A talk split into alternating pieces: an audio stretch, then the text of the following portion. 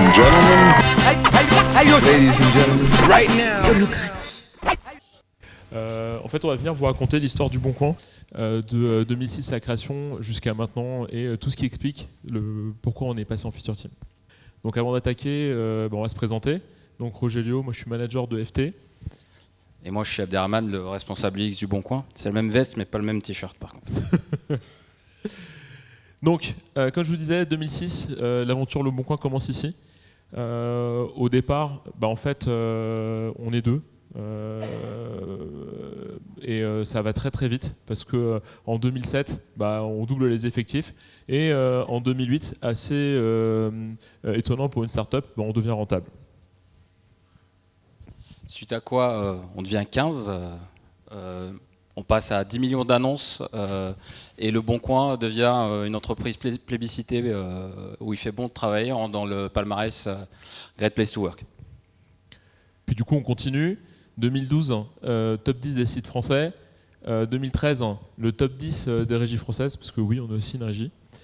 Et en 2014, eh ben, 73 des Français ont déjà utilisé le Bon Coin. Et on, ouvre un deuxième centre euh, de télévente pour les pros à Reims. euh, et Antoine Joutot devient notre CEO à ce moment-là. Et là, en 2015, on se dit c'est génial, grosse success story française. Euh, cette boîte est magique. Elle n'a pas de talon d'Achille. On est invulnérable. Et en vrai, bah, c'est pas si évident que ça. En 2015, pour nous, c'est difficile de faire des évolutions. En fait, on a pris l'image de la Montgolfière. Ce qu'il faut imaginer, c'est que tous les mois, il y a 28 millions de personnes dans la Montgolfière, le bon coin. Et, euh, et bah, du coup, euh, je ne sais pas si vous avez déjà essayé de faire évoluer une Montgolfière en l'air. Bah, c'est pas trivial. Et ce qui se passe, c'est qu'à ce moment-là, bah, notre organisation elle est technocentrée. Technocentrée, ça veut dire quoi? Ça veut dire qu'il y a plein de personnes qui sont ultra compétentes, mais ces personnes-là, elles sont euh, cantonnées à leur domaine de compétences. On va avoir des développeurs web qui sont euh, hyper compétents, des développeurs back-end qui sont hyper compétents, des développeurs Android, euh, des PO. Vraiment, euh, tout le monde est très très compétent, mais tout le monde est focus sur ses compétences. Et du coup, nous, notre objectif, bah, c'est de répondre aux besoins de nos utilisateurs, en fait. Et les, besoins de nos utilisateurs, ils grandissent en permanence. Et là, notre problème à ce moment-là, c'est que on a été très très vite. Et comme toute startup, bah, du coup, il faut répondre vite au marché, il faut aller le, le prendre, ce marché-là. Et euh, bah, là, en 2015, on est euh, centré sur la complexité technique, voire pire, la complexité accidentelle, engendrée par tous les choix techniques qu'on a pu faire. Et on n'arrive plus à se focaliser sur la complexité fonctionnelle, ce qu'on doit délivrer à nos utilisateurs. Et effectivement, c'est une aliénation qui va nous poser problème, euh, surtout à partir de 2014, quand le glissement vers le mobile se fait. Tous nos utilisateurs migrent petit à petit vers le mobile, et ça devient difficile pour nous de suivre. Là, ce qu'on fait, du coup, c'est qu'on se dit, tiens, on a entendu parler des équipes pluridisciplinaires, on va essayer le mode dit euh, patate. On l'appelait patate, hein, c'est in-house euh, comme appellation, mais effectivement, c'est euh, faire en sorte de prendre des, des membres de chacune des équipes, les silos, et en faire des équipes pluridisciplinaires pour justement être en mesure de répondre à des objectifs qu'on s'est fixés. Et là, Et là, c'est génial parce qu'on se dit, en fait, le tout va être supérieur à la somme des parties. Effectivement, et là, en fait, ce qui se passe, c'est que des équipes pluridisciplinaires, oui, mais euh, ça va être surtout des projets et euh, le mot deadline est écrit là, en gros, c'est pas pour rien, c'est que on a une roadmap avec des dates claires qu'il faut tenir et des projets. Donc on est vachement axé projet à ce moment-là. Bon, le bilan, c'est qu'on a pris cher. Je pense que vous en doutez. Euh, les gens bah, sont épuisés. Tout le monde a donné son maximum. Mais bah, le bilan, c'est que bah, tout le monde est un peu déçu. Et là, bah, comme d'hab, on se dit euh, bah, ok, ça marche pas, euh, bah, on retourne à la zone de confort. Euh, et là, on entend parler de famille. Les gens se disent non, mais je vais retourner dans ma famille, je vais retourner avec les développeurs Android, je vais retourner avec les développeurs web, je vais retourner avec les développeurs backend parce que eux, ils me comprennent. Et c'était vraiment mieux quand on bossait ensemble parce qu'on arrivait à finalement avancer plus vite. Et là, il se passe un truc rigolo, c'est que, enfin rigolo, je sais pas si c'est le terme, mais euh, Antoine, notre, notre CEO, bah, il, est là et il voit un petit peu euh, les gens échanger, il voit que les gens ont envie de bouger, il voit qu'il euh, y a une vraie dynamique dans les équipes et que euh, bah, on a envie, au final, parce qu'on est fier de notre produit, on a envie de le faire évoluer, on a envie de sortir de là. Et euh, il mandate euh, nos middle managers, les, les L2, euh, pour trouver une solution. Et là, ce qui se passe, euh, la, la a continué d'avancer. Pendant, tout ce temps-là, bah, la boîte, elle continue à vivre. Et là, dans l'intervalle, on a racheté euh, MB Diffusion euh, en, en, 2016. Et là, les L2 se disent, OK, il faut qu'on réunisse tout le monde. Et tout à l'heure, vous parliez de workshop. Bah, on en a fait un. Et du coup, un workshop, c'est quoi pour le Bon Coin? Ah oui, il y a l'orage qui arrive parce que bah, du coup bah, la, situation ne va pas très bien. Et du coup, ouais, donc, effectivement, on est dans un contexte où on n'arrivait plus à délivrer de la valeur à nos utilisateurs et c'était devenu une situation stressante pour nous. On n'arrivait plus à voir comment on pourrait justement euh, délivrer quelque chose et avoir le résultat et voir comment on pourrait évoluer sur notre produit. Donc c'était un, un, workshop qui était un petit peu euh, stressant pour les équipes. Ouais. Et donc du coup le workshop c'est quoi? Ben, En fait c'est ça. On a pris euh, tous les euh, développeurs et tous les gens qui composaient le produit, on les a mis dans une grande salle, ça c'est notre ERP. Et euh, on leur a dit ben, maintenant euh, on va faire un atelier ensemble pour réfléchir sur ok c'est quoi les solutions et comment maintenant euh, on sort de là. Du coup, on a fait des ateliers, on a réuni les gens, les gens ont, pu s'exprimer et on a surtout fait attention d'embarquer les bonnes personnes. Ça, c'est hyper important. Du coup, bah, la personne qui est là, c'est notre CTO aujourd'hui. Et, il était là avec les équipes pour bah, montrer aussi que bah, c'était important pour lui et qu'on était en train de construire ensemble. Du coup, à la fin de la journée, bah, ça n'a pas si bien marché que ça. Et ce qui se passe, c'est que le middle management se dit Ok, bah, finalement, c'est pas si clair le résultat de cette journée-là, donc on a envie d'aller plus vite. Hein, et ils font une reco. Ils se disent Ok, eh ben on va essayer de faire des collaborative teams. Donc on va prendre euh, des gens de chaque famille, là le terme est posé. Euh, donc vous voyez, il n'y a pas écrit euh, backend mais ad search parce qu'on on, euh, s'était dit qu'on allait faire ça par domaine. Euh, ça doit parler à tous ceux qui font du domaine driven development. et on va les réunir. Et là, bah, les gens se disent, il n'y a pas un truc qui cloche là, non? Enfin, il n'y a rien qui vous c'est en fait les gens se sont dit non mais attendez les, les gars là vous allez nous avoir là parce que là la patate elle est déguisée mais ça reste une patate hein. c'est ça que les gens se disent et, et là c'est génial c'est que les gens se disent non pas encore les patates non on veut plus. Là on est épuisé euh, c'est bon on remet pas le couvert. Et, et ce stade là il est hyper important. Parce que c'est la naissance de, de quelque chose de, charnière dans notre, organisation, c'est ce qu'on qu a appelé euh, l'orgalig. C'est le moment où les gens se disent bah, il doit y avoir une alternative. Et euh, bah, nous aussi on peut proposer des choses. Et, euh, donc on va se réunir ensemble et on va venir vous voir et on va proposer. Et en fait, qu'est-ce qui se passe? Et pourquoi euh, ça n'avait pas marché avant? C'est quelque chose, qu une question qu'on s'est posée. C'est que ça parle à tout le monde le culte du cargo ou pas? Non, je, je pourrais en parler une heure? Ok. Euh, mais je vais pas le faire parce que j'ai que 20 minutes. Euh, T'as 30 en fait, secondes. J'ai 30 secondes. Ok, ça c'est quoi? C'est un téléphone, un téléphone portable. Bah, je vous assure que si vous essayez d'appeler là-dessus, il va se passer du temps avant qu'il y ait quelqu'un qui décroche. Et en fait, ce qui se passe à ce moment-là, c'est que les gens euh, ont dit Ok, mais l'agile, c'est la solution. Bah, ok, on va faire tous les rituels. Bah, si on fait tous les rituels, on est agile. Non, c'est pas le cas. Euh, ouais, sauf qu'en vrai, euh, bah, c'était un téléphone en bois. Quoi. Donc euh, du coup, moi quand j'arrive, bah, je vois des gens qui font des stand-up autour d'un canapé. et ils se racontent l'histoire, hein. enfin, tout le monde regarde ses pompes, et, en fait, il n'y a pas de sens. Et du coup, ce slide, il est hyper important, et ça parle du chouari. Le chouari, c'est le moment où il y a, enfin, Karate Kid, je pense que ça parle à tout le monde, là pour le coup, j'espère. c'est le moment où il y a François et Jackie, qui se réunissent parce que François, il a ses copains à l'école qui l'embêtent. Hein. Et euh, il dit bah, J'aimerais bien apprendre le karaté parce que si, j'apprends le karaté, je vais pouvoir me défendre. Et là, c'est fini, euh, on rigole plus. Et donc Jackie lui dit Ok, t'inquiète, tu vas me peindre ma palissade. Et tu voir, ça va bien se passer. Maintenant, tu vas venir lustrer ma voiture. Et, euh, François il dit non mais attends mais là euh, je suis en train de te faire euh, te retaper ta baraque, je te retape ta maison, tout ça, là tu te moques de moi. Et à un moment donné, Jackie lui dit ok tu veux apprendre le karaté? Bah d'accord, vas-y, maintenant je vais te donner un coup de poing et qu'est-ce qui va se passer Et là, il a le réflexe, il, il fait le geste qu'il avait reproduit pour illustrer la voiture. Et en fait, c'est là où il comprend, il fait Ah ouais, mais en fait, tout ce que j'ai appris, ça avait du sens. Et le chouari, c'est ça. C'est le moment où on dit Ok, bah, avant de critiquer le geste, apprends à le maîtriser. Fais-le. Et euh, une fois que tu l'auras maîtrisé, c'est le moment où euh, bah, tu vas euh, pouvoir passer dans le A. Le A, c'est OK, maintenant je comprends ce que je fais, je le maîtrise. Et le RI, c'est le moment où OK, maintenant j'ai dépassé le stade de, de, je maîtrise le geste, c'est je suis capable de moi-même devenir le geste, le réinventer. Et si on grille les étapes et qu'on arrive directement dans le RI, c'est le moment où on se plante. Parce qu'on se dit Ah, l'agile? Non, mais t'inquiète, je pense que c'est facile, je vais euh, le faire à ma sauce, ce truc-là, j'en ai pas besoin, et on prend des raccourcis, et au final, eh ben, ça marche pas. Je vous ai parlé tout à l'heure de Orgalig et tout. En fait, c'est euh, pourquoi je vous ai dit que c'était important, c'est euh, parce que euh, c'est le moment où les gens commencent à se parler. Et il y a des cercles qui se mettent en place. Donc il y avait déjà le middle management qui se parlait, c'est eux qui avaient organisé le, workshop, et on a vu apparaître Organic. Et assez rapidement, en fait, et eh ben, il y a une personne, deux personnes, trois personnes. Il y a plein de gens qui disent bah ouais, mais moi aussi j'ai envie de participer à ça. Et pour nous, c'est hyper important parce que c'est le début de ce qu'on a ce qu'on a appelé chez nous euh, processus holacratique, c'est le moment où les gens se disent bah, moi j'ai un problème et je me sens capable de le résoudre ce problème-là, donc bah, je, vais, euh, je vais y aller, quoi. je vais me mouiller. Et, euh, et là, les gens se disent bah, c'est une super idée et en fait on va pas en faire qu'un, on va pas se contenter de ces groupes-là et on va monter plein plein de groupes. On va monter un groupe tech qui va parler des problématiques techniques que, la société rencontre.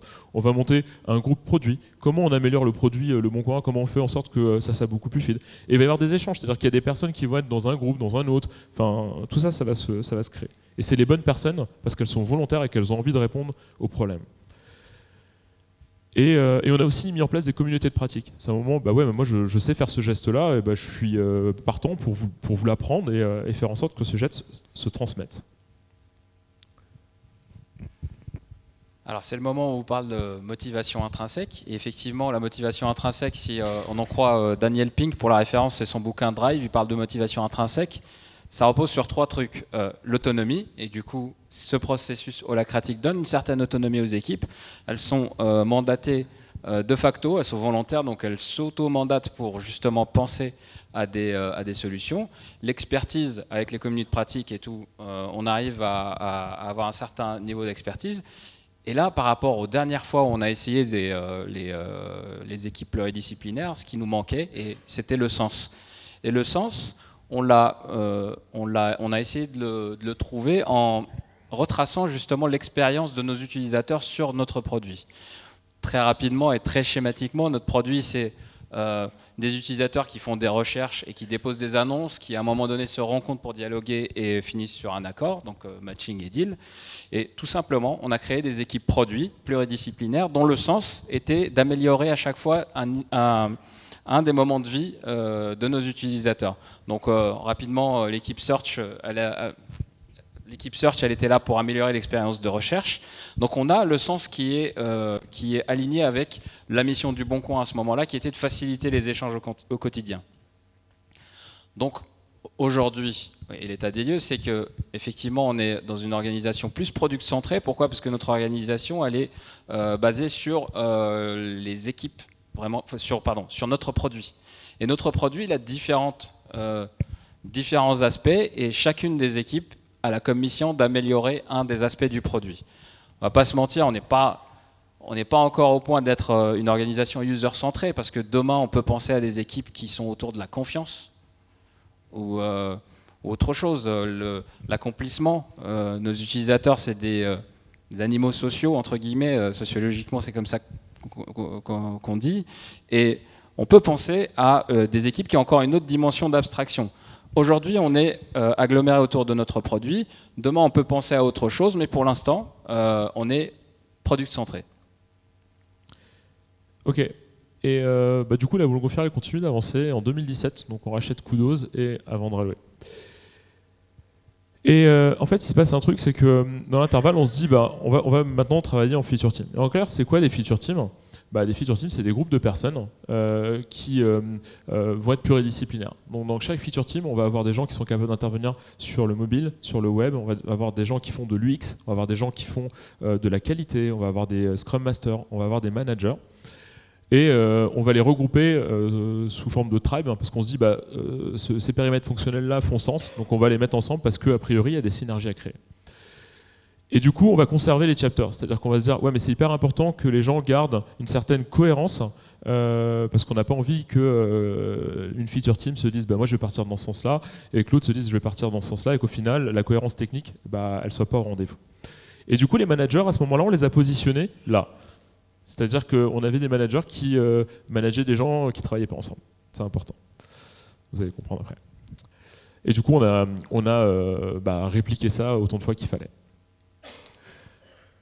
Et donc les communautés de pratique dont je vous parlais, c'était euh, à un moment donné, on se dit, bah, par exemple, les Scrum Masters, bah, ils vont se réunir entre eux et euh, potentiellement, ils ne sont pas tous dans les mêmes tribes. Et, l'idée, c'est que vraiment le, savoir se diffuse le plus largement possible dans la boîte. Workshop 3 et 4, on se dit, bah, en fait, là, on est assez content de ce qu'on voit et on n'a pas envie de révolutionner. C'était déjà le, passage en feature team et le fait de rajouter du sens, le fait de réunir les personnes, c'était un gros changement et on voulait asseoir ce changement-là. Et en fait, au départ, il n'y avait pas tout ça. Et là, on est assez content parce qu'on arrive avec des boards qui sont relativement propres. On arrive avec des backlogs. C'est le moment où on commence à se projeter. Euh, on commence à, construire. Celui-là, il est assez intéressant, euh, ce, slide-là, parce qu'il euh, montre un peu une, expérience qu'on a menée. c'est qu'on s'est dit, ok, notre but, c'est de mettre tous les post-it en haut à gauche, et en fait, plus on descend, et plus l'incertitude sur la capacité de l'équipe à réaliser cette user story est grande. Et donc à la fin, vous vous souvenez du Chouari? Donc là, on se dit, euh, ok, bah, c'est le moment où on, commence à arriver dans le A, c'est le moment où les gens euh, commencent à voir la machine euh, dérouler, c'est le moment où bah, chaque unité prise indépendamment fait sens et le tout commence à se dessiner. Et donc on continue, workshop 5, et là, on se rend compte qu'il y a un problème. On vous parlait de silo tout à l'heure.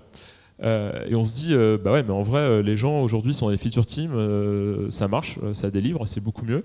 Mais euh, bah, les développeurs Android, les développeurs iOS, ça reste des développeurs Android, ça reste des développeurs iOS, et il n'y a pas trop euh, d'échanges avec les backends. Enfin, c'est encore assez siloté. Donc en fait, quelque part, on a reproduit euh, l'organisation qu'on avait avant à petite échelle. C'était déjà une révolution.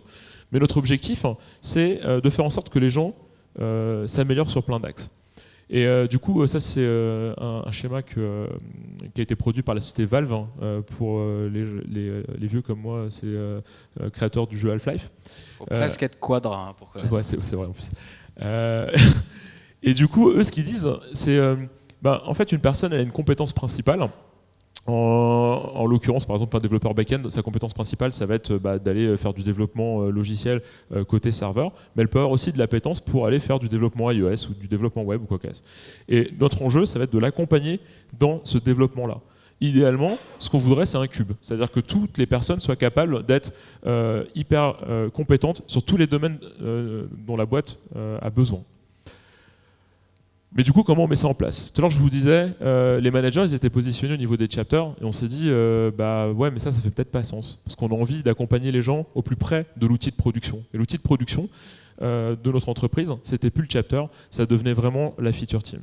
Et donc, on a positionné le management, c'est pour ça qu'on parle de management vertical, au sein de la feature team, pour que ce manager-là, il soit capable d'accompagner toutes les personnes qui composent la feature team, et qu'on se dise, en fait, notre enjeu, c'est un enjeu fonctionnel. Et le manager, il va aider les personnes à se développer pour répondre à cet enjeu fonctionnel. Et ce n'était pas le seul problème. Un, des autres problèmes qu'on avait, c'était la roadmap. À chaque fois qu'on parle d'agilité et de roadmap, on se dit, bah ouais, mais une roadmap, il y a des dates. Et beaucoup de gens disent, bah ouais, mais l'agilité, il faut être flexible, il faut s'adapter, tout ça.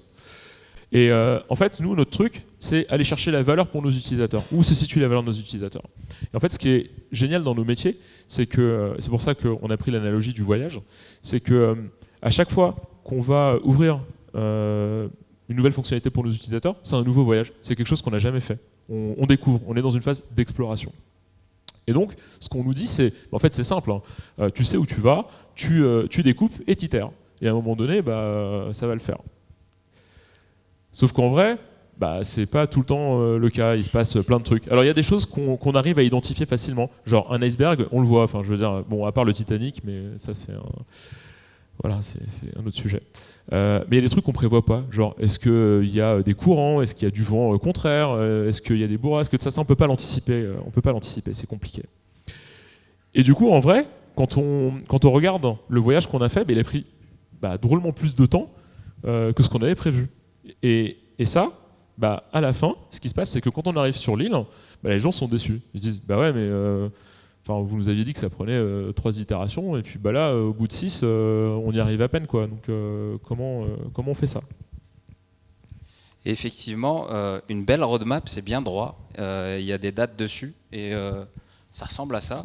Mais la réalité du produit, elle est tout autre. un produit, quand on commence à le bosser, c'est un chemin tortueux avec plein d'imprévus qui font que la réalité des choses, c'est ça.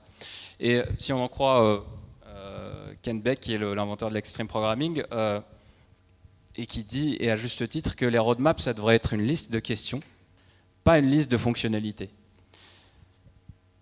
Pas une liste de fonctionnalités, et euh, pour aller plus loin, euh, je vais vous parler de features livrables qui sont ce qu'on appelle un output, et puis l'impact sur le marché qui est justement qu'est-ce qui change comme comportement chez votre utilisateur, qui va être plus l'outcome? Et cette image illustre bien, c'est-à-dire que nous, on voulait aller encore plus loin, c'est-à-dire on veut se concentrer sur l'outcome. Euh, le café, euh, la teneur du café, le savoir-faire du café, ça, ça va être l'input, ça va être, euh, nous de notre côté, tout ce qui est force de développement, conception, réflexion sur le produit. L'output, c'est la feature qu'on va donc livrer à notre utilisateur. Et ce qu'on s'attelle à faire et ce qu'on essaye de faire de plus en plus, c'est s'attarder sur l'outcome. Est-ce que le café a été aimé par l'utilisateur? Est-ce qu'il était chaud au bon moment? Est-ce que l'utilisateur en a gardé un bon souvenir? Ça, c'est important pour nous et c'est ça l'outcome en fait. C'est ça qu'on essaye de changer, c'est les comportements chez nos utilisateurs. Euh, et effectivement, en faisant ça, on va donner beaucoup d'autonomie à nos équipes en les focusant vraiment sur euh, ce qu'appelle Jeff Gottelf, qui, euh, qui est l'instigateur du Linux, c'est euh, business outcome. Business outcome, c'est le comportement de vos utilisateurs sur le marché. Et en faisant ça, bah, vous allez donner encore beaucoup plus d'autonomie aux équipes. C'est-à-dire qu'elles vont tout faire pour arriver à un outcome et on va éviter de parler du chemin qu'on doit prendre ou euh, on va éviter de donner les recommandations en mode, euh, en mode roadmap linéaire. Mais vous en doutez, ça, ça va soulever un problème et ça soulève souvent un problème, c'est que d'un côté, effectivement, les équipes, euh, c'est cool, hein, sont géniales. Il y a, l'expertise, euh, il, y a du sens, il y a de l'autonomie, mais le top management a quand même besoin de visibilité. Pour essayer de contenter les deux, euh, dans le Linux, il y a ce qu'on appelle, il y, a, des concepts qui sont dégagés de, cette méthodologie, et il y a ce qu'on appelle les outcome-based roadmap. C'est-à-dire que sur chaque quarter, on va se mettre d'accord sur un outcome, donc un comportement utilisateur à changer qui va être bénéfique pour le business. Et on va se mettre d'accord sur un set euh, de features qui sont purement des hypothèses. On pense que euh, permettre aux utilisateurs de déposer une annonce, bah, c'est un formulaire, c'est euh, trois étapes. on, peut, on peut se mettre d'accord sur ça. Par contre, le contrat sur lequel on doit se mettre d'accord, c'est à tout moment, je peux remettre en question la liste de features qu'on a établie au départ, si ça me permet d'atteindre l'outcome d'une autre manière. vous allez me dire concrètement comment on fait. On essaie d'utiliser un, outil qui s'appelle le Linux Canva. Et tout l'enjeu de ce truc-là, c'est d'aligner les équipes. C'est ultra important d'aligner toutes les équipes, quel que soit le métier. Et ça, c'est vraiment la, la direction qu'on veut prendre. Et aligner les équipes sur des business problèmes. Qu'est-ce qu'un business problem? C'est on constate un, dysfonctionnement quelque part sur notre marché et on établit un KPI qui va nous, qui va nous dire euh, dans six mois, dans trois mois, dans six mois, si on a réussi à résoudre ce problème, business problem. Et puis la suite, elle est très simple, c'est que on va euh, euh, établir quelle est la liste de notre business outcome, donc quels sont les comportements des utilisateurs qu'on veut changer, les cases 3 et 4, c'est nos utilisateurs. Là, on va utiliser des proto-personas et là, on va essayer d'identifier quels sont, euh, sont les, bénéfices que les utilisateurs veulent atteindre, quels sont les bienfaits qu'ils veulent, atteindre à travers notre produit. Et justement, la case 5 va nous faire pondre plein d'idées. Alors, toutes les idées sont bonnes, tant qu'elles sont alignées avec ces, euh, euh, ces, business outcomes. Et du coup, ça, ça va donner lieu à des hypothèses et les hypothèses derrière, ben, on, va, euh, on va les explorer, on va essayer d'identifier quels sont les risques de ces hypothèses-là. Et derrière chaque risque, on va essayer de mettre l'état minimal du produit qui va nous permettre de nous dire euh, c'est une bonne idée, c'est la bonne direction. Et à minima, si c'est pas une bonne idée, ben, ça nous donne de l'information sur notre utilisateur. Le Linux, c'est design thinking, lean startup et de l'agilité. Lean Startup, c'est euh, la, euh, la, matière première du Lean Startup, c'est la connaissance sur ton utilisateur. Donc dès qu'on arrive à, prouver euh, une hypothèse qu'elle est moins risquée, donc on continue à avancer sur le produit, et au pire des cas, on apprend. Oui, on arrive en 2019. Aujourd'hui, on est, on est 800 salariés chez Le Bon Coin. Euh, on accueille euh, aussi un, nouveau venu euh, qui, s'appelle Vid Dressing, on a encore acheté une boîte. et pour nous, l'aventure continue. elle continue parce qu'en fait, on devient une organisation apprenante. C'est-à-dire qu'on s'autorise plein de choses. On se dit, on a enlevé la peur de se tromper. Parce que du coup, bah, se tromper, déjà, quelque part, c'est oser avancer. Euh, et, ça, c'est hyper important. Et on a accepté euh, à tous les niveaux, que ce soit au niveau manager, au niveau euh, développeur, peu importe le, coéquipier au sein de, l'entreprise, et eh ben, on a le droit de, se tromper. C'est pas grave. donc pour nous, ce qui est hyper important, c'est de se focus sur des choses à résoudre, expérimenter et à la fin apprendre de nos erreurs et itérer. Ce qui, euh, ce qui fait vraiment sens pour nous, c'est partager. C'est une des raisons qui explique notre présence ici. C'est-à-dire qu'on se dit qu'on n'est pas détenteur euh, de la solution euh, absolue, de la vérité ultime. on vient juste raconter notre histoire. Ça a marché chez nous, ça ne marchera peut-être pas chez vous. Il y en a qui en, qui en, reviennent. Spotify est un bon exemple. mais pour nous, ce qui a de la valeur, c'est les échanges. Peut-être les échanges qu'on aura autour d'un café ou d'un jus d'orange. ou ou d'une bière. Euh, donc voilà. Et du coup, euh, si, euh, si, on doit résumer, du coup, qu'est-ce qui nous a réussi Les takeaways on a parlé vraiment de holacratie, donc processus holacratique au, bon coin, ça a vachement favorisé la réflexion sur l'organisation, comment faire pour la faire évoluer à travers le temps. Le T-shaping, le T-shaping qui garantit encore plus d'autonomie à, nos équipes. Il n'y a plus de super-héros dans une équipe. Tout le monde touche à la techno de tout le monde. Et on espère qu'au bout d'un moment, le T-shaping va faire en sorte que l'équipe soit autonome et qu'on n'ait plus le bus factor, euh, tout simplement. Euh, dont nos collègues ont parlé juste avant. Et, surtout aussi les Lean Methodologies, euh, le Lean UX en, particulier, hein, je vous l'ai dit, Design Thinking, Lean Startup et Agilité, ça, ça nous permet d'être agile en mettant l'utilisateur au centre, donc on utilise le Design Thinking, et tester un maximum d'idées avec le concept du Lean Startup. Et merci. Et si vous avez des questions.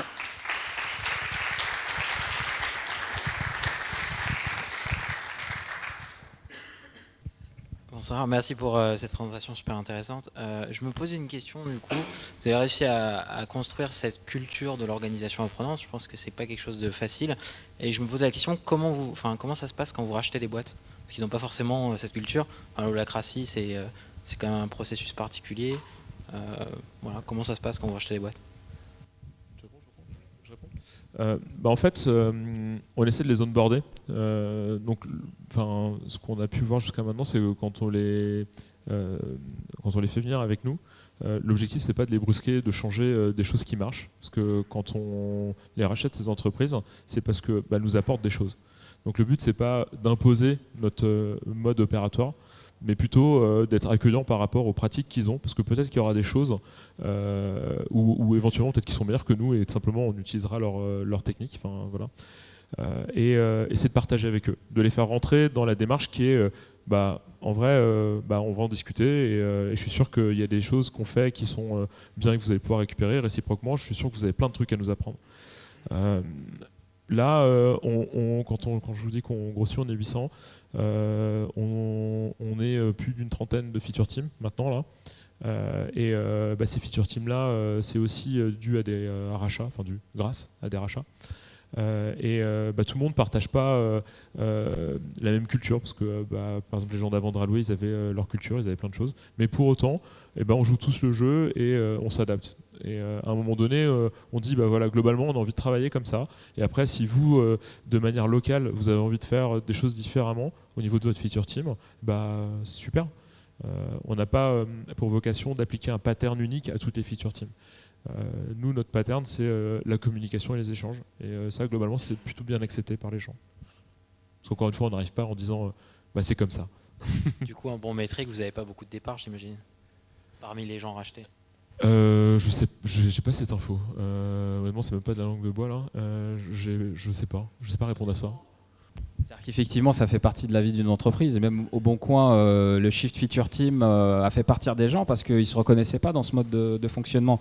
Rogelio l'a dit. on enlève les gens de leur famille. au bout d'un moment, ils sont pas à l'aise, très à l'aise avec ça. Et puis au bout d'un moment, bah, les, gens partent et ils sont remplacés par du 109. Et ça, ça aussi, c'est bénéfique. C'est-à-dire que on fait en sorte de, garantir que l'expertise arrive toujours et, et, on continue. Euh, pour finir sur ce qu'a dit Rogelio, effectivement, les entreprises qui arrivent on a de la chance, elles sont assez petites, donc elles sont euh, déjà euh, formées, elles sont déjà agiles quelque part, elles, sont déjà, ont déjà des structures qui sont agiles, qui leur permettent de s'intégrer très facilement. Il n'y a pas un big bang sur l'entreprise qu'on rachète en leur, en, leur, disant effectivement, bon, bah, maintenant c'est Feature Team les gars. Ah ouais, mais on n'a jamais fait ça avant. Ouais, mais il faut que tu y ailles. et ça marche pas comme ça, et Dieu merci, parce que on arrive à intégrer ça très, très rapidement, et je, continue aussi ce qu'a dit Rogelio, c'est les entreprises qu'on rachète rajoutent de la valeur aux enfin, à l'expérience utilisateur du bon coin. La vide dressing, c'est le fait qu'on s'est étendu, euh, qu'on a étendu notre chaîne de valeur à la livraison. Donc euh, effectivement, ça fait sens dans notre plan stratégique. Et notre plan stratégique, il repose aussi sur nos valeurs, et on a une valeur très très forte de proximité, qui fait qu'on accueille euh, les, gens de manière, enfin, à bras ouverts, et on s'attelle à ce qu'elles se sentent bien dans notre environnement. Euh, je crois que dans votre dernier modèle, le manager il est par feature team, donc il manage euh, des gens très différents, euh, du dev au PO au Scrum Master. Est-ce que c'est pas difficile et du coup c'est quoi le rôle de ce manager? Il travaille plutôt sur la posture des gens. J'imagine qu'il ne travaille pas sur leur expertise parce que pour le coup il ne doit pas les avoir. toutes ces expertises, mais c'est quoi son rôle dans cet organe? Alors, cette presse elle est toute fraîche, c'est tout nouveau. ça, allez, on va dire un mois. ça pour le coup je peux en parler, je suis dans cette posture là mon objectif, c'est de faire grandir les gens. Euh, c'est pas de leur dire quoi faire, parce que euh, en fait, on embauche des gens parce qu'ils sont compétents, ils vont nous apporter des choses. Euh, on n'embauche pas des gens pour leur dire comment ils doivent bosser. Donc de, ce point de vue-là, pour moi, c'est cool, euh, parce que mon objectif, c'est d'étendre leur domaine de compétences. Quand on parlait du T-shape, c'est un peu ça. C'est-à-dire qu'aujourd'hui, dans une des feature teams, on a une personne qui est rentrée dans l'entreprise en tant que QA et qui aujourd'hui est en train de changer et qui est en train de devenir développeur. Et c'est super. Et, et nous, on est hyper contents et hyper fiers de ça. Euh, donc on le vit très bien. Euh, moi par exemple, bah, je découvre des nouveaux métiers. Euh, le métier du SRE, c'est quelque chose qui m'est un peu inconnu jusqu'à aujourd'hui. donc je, sais que j'ai quelqu'un de compétent dans mon équipe et je lui fais confiance. Et si jamais il y a un problème et qu'on on, doit y faire face, on y fera face ensemble et on ira chercher les personnes qui pourront nous aider au moment où on en aura besoin. Euh, quant à moi, je suis manager de l'équipe UX et comme vous l'avez compris, dans chaque feature team, il y a un UX. Et mon message à mon équipe, c'est euh, votre mission d'abord, la mission de votre feature team d'abord. Donc je pousse euh, les UXers à, avoir, la mission, à porter la mission de la feature team et à faire partie intégrante. Parce qu'effectivement, c'est une équipe qui ne, qui ne, rentre pas dans le cadre du management vertical. les managers verticaux sont sur les équipes techniques. Vous avez un PO dans l'équipe et un UX l'UX doit porter la mission de, sa feature team et je pousse vers ça. Donc on a intérêt sur les équipes transverses à pousser vers l'engagement dans la feature team et pas euh, créer euh, le problème qu'on a eu avant avec euh, voilà, les gens avec le même métier sur Android, iOS ou sur le web veulent se retrouver ensemble et du coup ça, ça flingue un petit peu la dynamique des, feature teams. Vous parliez tout à l'heure des, équipes qui étaient centrées autour du produit. Comment vous faites pour organiser les personnes qui s'occupent de choses qui ne sont pas directement dans le produit, euh, comme des équipes, euh, si vous en avez, euh, tournées autour des fonctions sur l'onboarding, sur la com, sur les choses comme ça. Et si elles existent, quelle forme elles prennent et quels sont leurs liens avec tout le reste des équipes qui sont organisées en feature team? Ça, c'est un enjeu pour nous. Euh, historiquement, euh, comme on l'a dit euh, dans notre presse, il y avait des équipes silotées, hein, regroupées par métier. Et pareil, la com, c'est un service à part entière. Hein. c'est tout un département. très honnêtement, on essaie de créer des ponts avec toutes les, toutes les équipes qui sont au-delà du produit. Là, on parle vraiment de la réorganisation qu'il y a eu au sein du produit et de la tech. Mais il y a une équipe commerciale il y a une équipe de business developers qui, ont euh, qui eux, sont chargés de pondre la stratégie, justement, à plusieurs années. Il y a euh, le, service client. Euh, on a tout intérêt à créer des ponts et une logique entre toutes ces équipes-là pour, justement, servir l'utilisateur et faire en sorte qu'il bah, y ait une cohérence de communication. Que sur le produit, que sur euh, les publicités que vous voyez passer à la télé, que euh, le ton qui est pris par le service client soit unifié et que les utilisateurs aient l'impression qu'il y a une âme qui vit derrière. Ça, c'est un enjeu pour nous qu'on veut atteindre. Aujourd'hui qu'on euh, commence à se stabiliser sur la partie produit et tech, c'est un enjeu pour nous d'aller au-delà et de faire en sorte que tout, le tout soit cohérent. En fait, ça va déjà un peu plus loin. L'autre jour, je suis passé ici dans les locaux, voir les copains qui sont au quatrième. Euh, et, j'étais hyper content et hyper fier parce que on a une équipe qui est plutôt autour des, enfin des, qui ont installé un board, un board physique, comme ce que vous avez pu voir là, avec un Kanban, et qui, avait, qui avait demandé, parce qu'ils voyaient un peu ce qui se passait chez nous, on leur en parlait, et, ça, et on, on, communiquait énormément avec eux, et ils ont demandé à faire une formation sur l'agilité. Euh, elles se sont dit euh, non mais c'est génial ce truc parce qu'enfin pouvoir s'organiser, avoir un management visuel et euh, voir qui bosse sur quoi, quels sont les sujets qui sédimentent, comment on fait pour livrer plus vite. Et ils sont partis sur une version qui faisait sens pour eux du, board et dans l'optique de, l'améliorer au fil de l'eau. Mais moi j'ai trouvé ça génial parce que c'est le moment où en fait on se dit bah, quelque part ce qu'on est en train de vivre nous à la tech, bah, on devient modélisant pour les autres et ils se disent euh, bah, en fait euh, le fou qui dansait là-bas dans la colline bah, au final maintenant ils sont, ils sont hyper nombreux je sais pas si vous connaissez cette vidéo euh, et, maintenant ben, on partage quelque chose même avec Ouais, moi j'ai une question à propos de, donc de l'organisation de la feature team. en gros, donc vous avez constitué des feature teams avec bon voilà tous les tous les corps de métier. Et euh, donc par rapport au roadmap, il y a forcément des sujets qui sont plus chauds que d'autres? Et euh, est-ce qu'il y a souvent des transmissions de, ressources? C'est-à-dire que du coup, bah ouais, il y a une feature team. Donc euh, comme on dit, on aime bien sa petite famille et on a envie d'être dévoué à sa feature team. Mais le problème, c'est que est-ce que vous, vous rencontrez ce problème de dire bon bah voilà, en fait toi, tu es dans la feature team, mais ta feature team, elle est quand même moins importante sur ce quarter, on va dire. Et donc, euh, bah, peut-être que toi, tu vas être alloué à une autre feature team. Est-ce que vous êtes amené à, faire ça C'est une super question. Euh, oui, euh, clairement, parce que en fait, la traversée, elle se fait pas sans houle, on va pas se mentir. à chaque fois qu'on l'a fait, c'est un échec. Donc, on a appris. le dernier en date bah, amène une rétrospective avec le CEO. On va s'en parler. On va se dire, ok, bah là on a fait ça, on a vu que ça n'avait pas marché, on a corrigé, on a fait ça. Et on va essayer de se focaliser sur les gestes euh, qui euh, ont porté leurs fruits et essayer de ne pas reproduire euh, le reste. En fait, pourquoi, c'est important de ne pas faire ça? Parce que nous, ce qu'on cherche à faire, c'est faire des équipes qui marchent. Une équipe qui marche, c'est une équipe où les gens se font confiance. Et si on change tout le temps les gens, bah, l'équipe elle n'arrive pas à démarrer. Si on prend les, différentes étapes de, création d'une équipe, il y a l'étape bah, de le, forming, la création de l'équipe. Euh, le storming, le moment où, euh, bah, comme dans toutes les équipes, on challenge, on se dit bah ouais, mais là, euh, non, mais moi je fais pas comme ça. Enfin, c'est pas comme ça qu'il faut faire. Enfin, il y a la normalisation. C'est le moment où l'équipe se dit ah ouais, bah ça, ça marche bien. bah ouais, je voudrais le faire aussi, quoi. Bah, si dans l'intervalle je change des personnes, à chaque fois que je, ramène une nouvelle personne, j'arrive jamais à l'étape qui est l'étape de la performance, du performing, qui est le moment où l'équipe elle roule parce qu'elle pratique, elle parle et elle fait des choses en commun et euh, elles partagent le même sens. Donc, on peut le faire, on l'a fait, et on s'est planté. Et là, aujourd'hui, ce qu'on se dit, et c'est aussi pour ça qu'on met un manager dans l'AFT, parce que le fait de mettre un manager dans l'AFT, c'est un geste fort. Parce que euh, c'est plus difficile de déplacer des gens quand euh, ils sont rattachés à un manager, ça fait une espèce de point d'ancrage dans l'AFT. Et ce qu'on se dit, c'est qu'on a envie de pérenniser les gens au sein de l'AFT.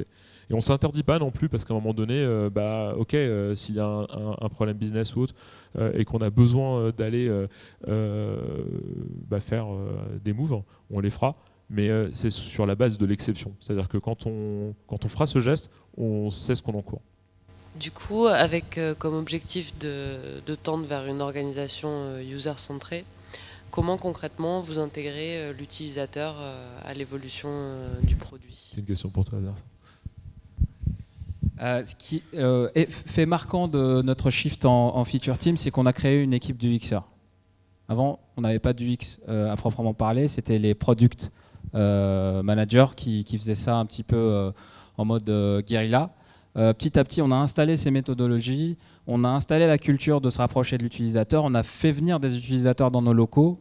Souvent, on part en guérilla, on part à Gare de l'Est et on fait tester nos protos à, nos utilisateurs petit à petit, on a installé ces méthodologies-là et en se, dotant de feature team, on s'est doté aussi d'une équipe UX qui, a deux enjeux.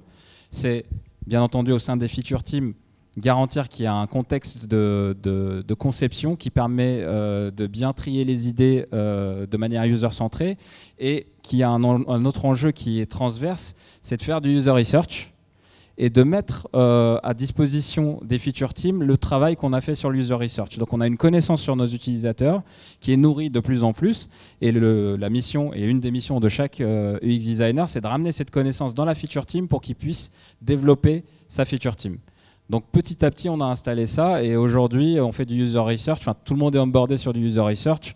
On utilise plein d'outils pour communiquer, euh, les channels euh, YouTube euh, en direct. On essaie de communiquer beaucoup et c'est encore un autre enjeu pour nous de rapprocher tous les collaborateurs du Bon Coin de nos utilisateurs. Donc souvent, on va communiquer. Attention, il y a un user test en direct si ça vous intéresse sur telle thématique. venez voir et puis ça, engage les gens à, à, à être plus proches de nos utilisateurs et ça, c'est un des éléments qui va faire que demain, on va être vraiment user-centré. Aujourd'hui, on fait très attention à nos utilisateurs. On avait un service client qui était, euh, euh, au top, en aval. On s'est doté d'une feature team maintenant en amont de la conception et on va doucement vers euh, l'établissement de ces méthodologies qui vont faire que tout le monde est user-centré au bout d'un moment. On fait tous attention aux besoins de nos utilisateurs, quel que soit notre service. Si je vous parle d'autres services, c'est par exemple les RH au Bon Coin. Aujourd'hui, on fait du employee experience. C'est-à-dire que les RH sont intéressés par nos méthodologies pour faire en sorte que le contexte de travail pour nos collaborateurs soit euh, propice pour eux, pour qu'ils soient créatifs, engagés, tout ça. Donc euh, c'est un truc qu'on essaye d'évangéliser sur tous les niveaux. J'ai un autre exemple qui, euh, qui, vient de se produire cette semaine et qui me paraît assez, flagrant. en ce moment, on a des remontées de nos utilisateurs euh, qui nous disent qu'ils rencontrent des, problèmes sur euh, l'affichage des annonces.